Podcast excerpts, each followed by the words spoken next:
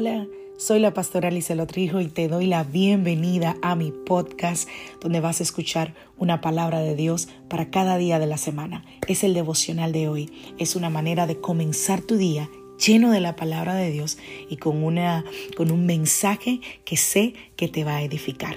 Dios te bendiga. Aquí el devocional de hoy.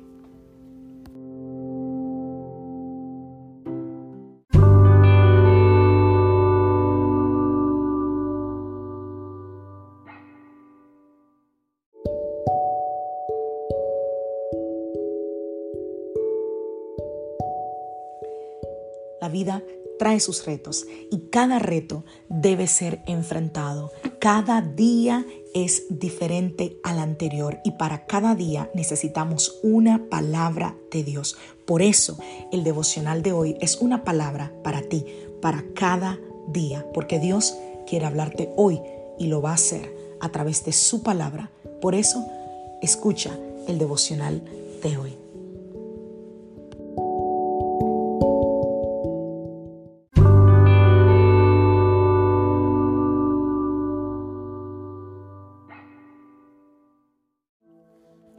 Devocional del día de hoy.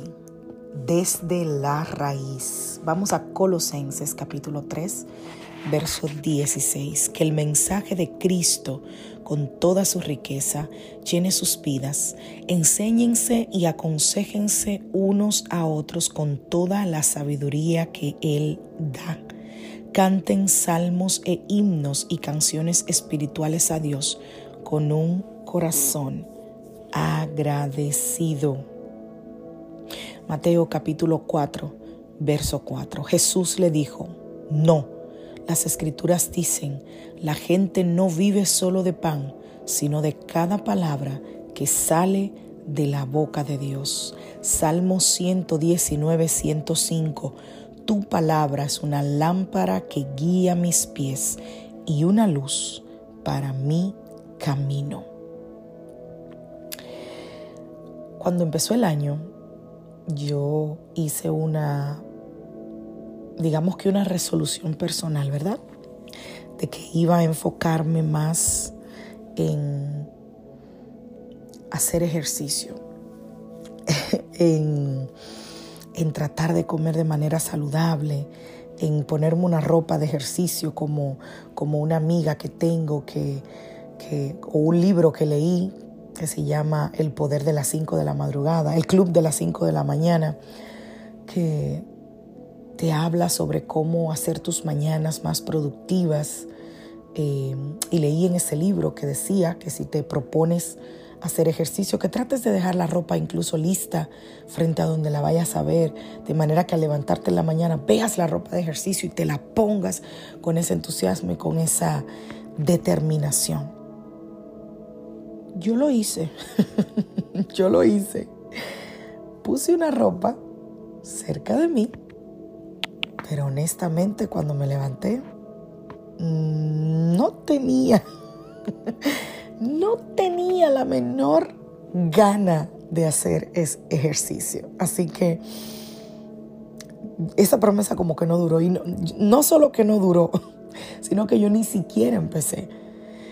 Y te lo digo, me río, pero me apena. Es algo que me da vergüenza porque el problema de cómo nosotros enfrentamos nuestros problemas, valga la redundancia, es que nosotros vamos tras el problema y nos enfocamos únicamente en el comportamiento.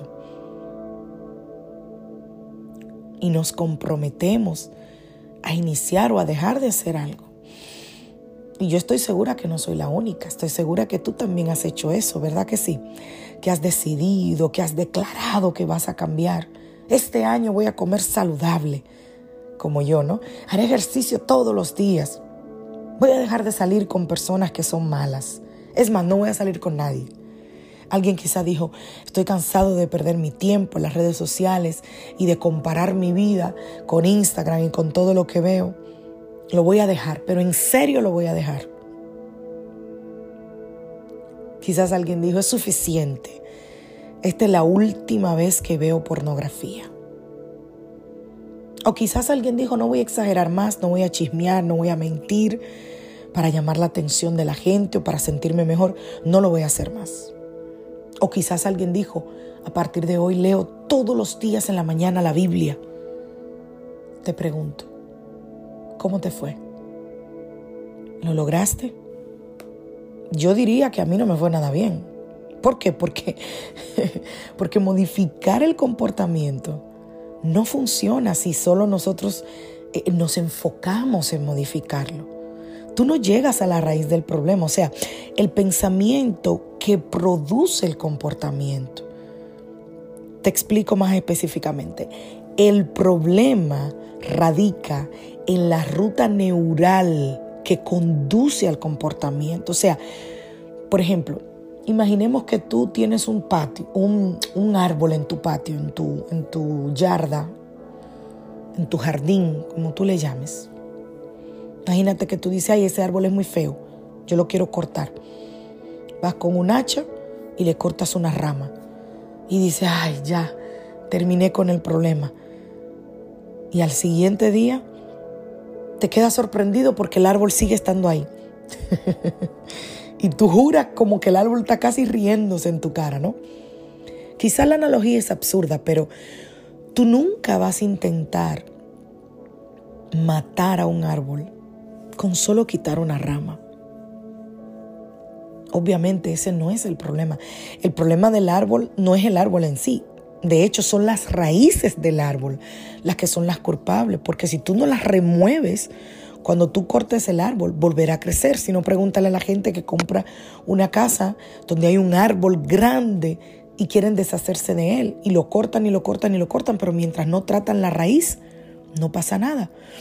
Así que imagínate que tú dices voy a dejar de gritarle a mis hijos o voy a dejar de aislarme, voy a vivir solitario o voy a hacer ejercicio todos los días. Ignoramos que el verdadero problema de la mentira que hemos creído y del bache, del bache mental en el que hemos caído, queremos atacar los síntomas y no la fuente. Pensar que nosotros podemos cambiar un pensamiento con solo remover el pensamiento, eso es absurdo. El comportamiento no es el problema, sino la ruta neural que te lleva a actuar. Si solo tú renuncias al comportamiento, ese comportamiento puede regresar. A menos que tú hagas dos cosas. Primero, que elimines la mentira desde la raíz.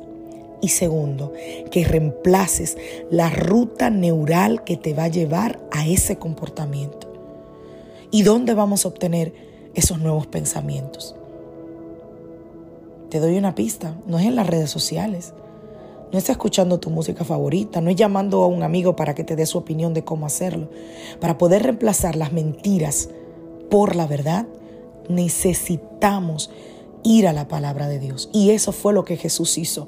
Cuando Satanás lo tentó, Jesús no sacó su iPhone y se fue a, a, YouVersion, eh, a la Biblia en su teléfono y dijo, déjame buscar, o a Google, déjame buscar un versículo que, que quepa aquí. No, él ya había interiorizado la verdad de Dios. La palabra de Dios ya estaba en la ruta neural de Jesús, ya estaba en su mente y, y, y, arraigada en su corazón. Así que Jesús siguió ese camino cuando él fue tentado. Y ese camino lo llevó a actuar en obediencia y en libertad. Y eso es lo que necesitamos hacer. Que Dios te bendiga. Que Dios te guarde. Que tengas un feliz día. Soy la pastora otro hijo de la iglesia Casa de Su Presencia. Y te recuerdo que el devocional también está disponible en Spotify y en Anchor. Feliz día.